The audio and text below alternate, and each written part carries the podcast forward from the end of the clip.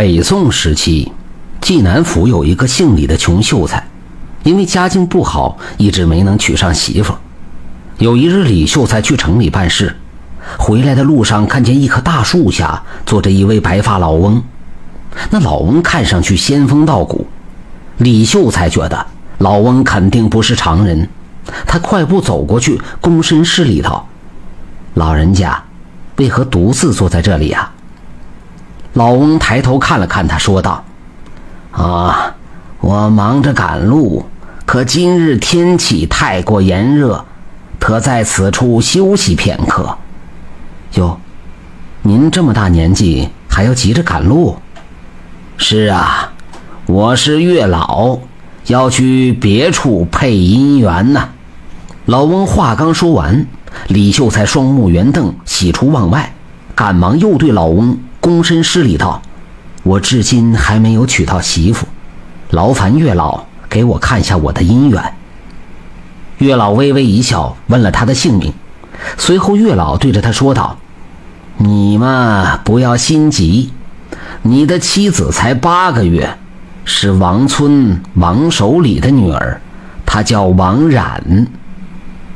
我都二十岁了，她才八个月，那我岂不是还要等上十几年？”月老大人，能否改下我的姻缘呢？月老闻言笑了笑，说道：“哈哈哈哈姻缘之事岂能随意乱改？你们两人可是最幸福的一对儿啊！”李秀才很不满意，谢过月老后，他离开了。他一边走一边琢磨这件事，他越想越觉得不妥，于是便朝着王村走去。几经打听，他找到了王守礼家，并得知王守礼确实有一个八个月的女儿。李秀才到了王家门口，看见门口大树下有一个摇篮，他走过去一看，一个婴儿正躺在里面，两只小眼珠正盯着他看呢。小姑娘，我不能等你了，我与你无缘无分，你千万不要怪我呀。李秀才说完后。拿起脚下的一块青砖，朝着女婴的脑门就砸了下去。小姑娘哇哇大哭起来。李秀才害怕了，转身就跑。此时，一位妇人跑了出来，在后面追他。李秀才脚下像抹了油一样，跑得很快。那妇人追不上，转身回去了。到了家，李秀才便将这事告诉了他娘。他娘闻言以后害怕了，对李秀才说道：“儿啊。”你惹了祸了，要是那小女儿出了意外，官府肯定要来捉拿你，你赶紧跑吧。李秀才听娘亲这么一说，心里也十分害怕。当天夜里，李秀才背上行囊，哭着告别了爹娘，去了江南。到了江南，他人生地不熟，心里那叫一个后悔。几日以后，他在一个大户人家里做了长工。李秀才身边没有亲人，他想在此扎根落户，平日里干活比其他人都要卖力。男主人看他为人厚道实在，不出几年就提拔他做了管家，还分给他一处房子和十几亩田地。李秀才感恩男主人的好心，以后处处为男主家着想。一晃过了十几年，有一日男主家来了三位乞丐，这一问才知道是一家三口。因为家乡闹灾荒，他们不得已才跑出来乞讨。男主家一听，便起了恻隐之心，于是便将这一家三口留在了家中。男人做了长工，姑娘和女人做一些缝缝补补的活，一家三口总算有落脚的地方了。又过了几个月，男主家见闺女长得俊俏还懂事，想将她许配给李秀才，于是男主家便征求男人的意见。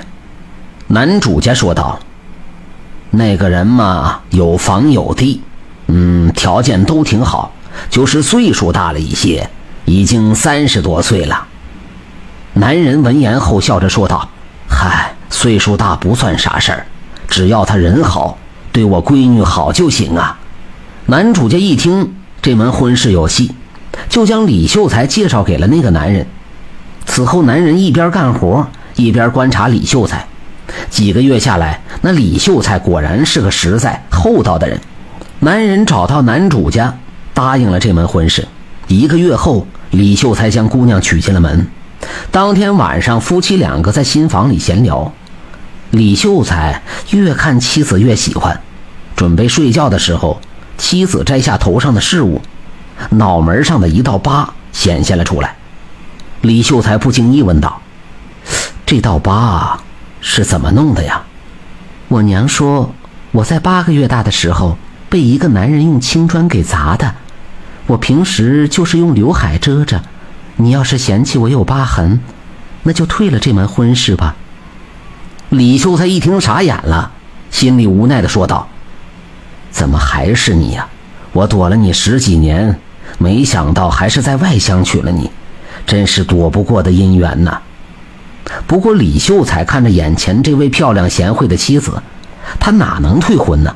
他笑着对妻子说道：“哈哈，这道疤。”呃，像极了美人痣，和娘子很配呀。说完，便将妻子抱在了怀里。两个人婚后很是幸福，感情越来越深。妻子给李秀才生了两个儿子，一个女儿。后来，李秀才在男主家的帮助下做起了买卖，生意是越来越红火。他的妻子很聪明，也很能干。李秀才打心眼里喜欢自己的媳妇。是你的就是你的，躲也躲不过；不是你的，强求不来，强扭的瓜就是不甜。姻缘这种事靠的是缘分，我们强求不得，躲也躲不过去。你看看李秀才，就是一个很好的例子。